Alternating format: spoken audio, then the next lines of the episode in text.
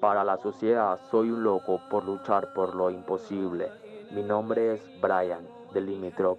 Nací en una familia joven. Mi mamá tenía 17 y papá 20 cuando yo nací. Mis primeros años de vida recuerdo que fueron muy bonitos, pero al cumplir los seis años comencé a ver que papá le pegaba a mamá y mamá me pegaba a mí. Y ahí todo ha sido duro. Fui creciendo con muchas complejidades económicas, tanto que mi abuelita todos los días en mi primaria me daba un córdoba porque papá no tenía. En la primaria sufría bullying por mi mal vestir.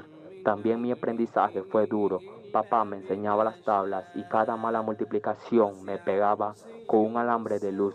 Y tanto sufrimiento día a día me hizo ir a las calles donde encontré amor y comprensión superficial. Ahí aprendí a robar para ser más aceptado, dañaba a otro para ser yo feliz.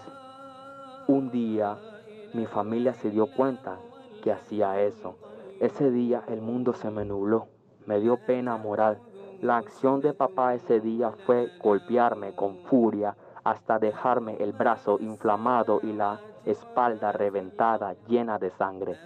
Fue una vida muy dura en mi infancia, preadolescencia, pero siempre estuvo mi abuelita a solas dándome consejos, cosa que recuerdo siempre en mi corazón y mente.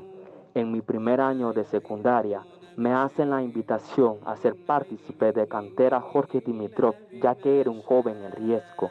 Ahí iban a transformarme esa cadena que llevaba de perdición. La coordinadora de ese momento vio un potencial en mí que ni yo me daba cuenta que tenía. Ella me enseñó a crecer, a creer en mí mismo y cumplir todas mis metas por sí solo. Tanto así que Cantera Central grabó mi vida sobre las dificultades en las que vivía. Yo en ese momento me enamoré de la comunicación. Me propuse estudiar esa carrera. Me puse al 100% con mis estudios.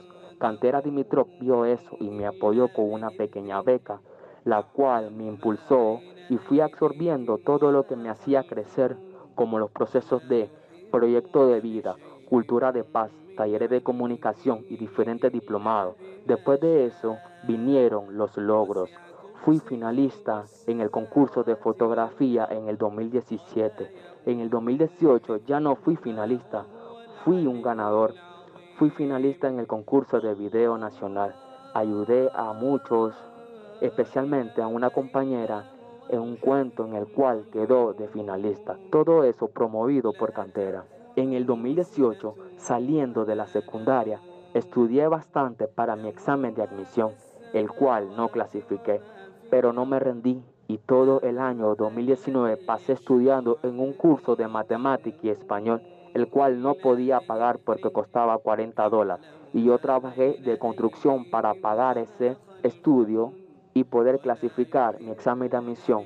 Actualmente curso segundo año de comunicación en la UNAM Managua, en el cual he trabajado de seguridad para mantener mis estudios y hoy actualmente cuento con mi negocio en línea y sueño con ser un comunicador internacional.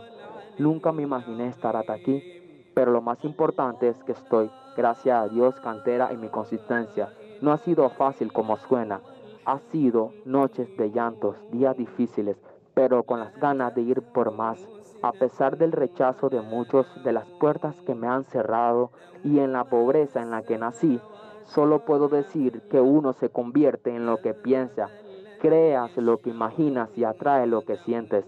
A mis 19 años yo tengo al mundo de testigo. Bueno, yo soy profesor de Brian y realmente le encanta mucho la edición audiovisual. La organización cómo le ha logrado ayudar en su cambio y cómo estos procesos lo vinculan a él en su proceso de cambio. Para mí, Brian ha tenido un proceso súper bonito todo este tiempo. Para mí ahora es un chalo súper solidario, muy empático, pero también tiene muy plasmado su sueño y sus metas. Ver el Brian de ahora, eso me motiva porque también eso transforma y crea su entorno.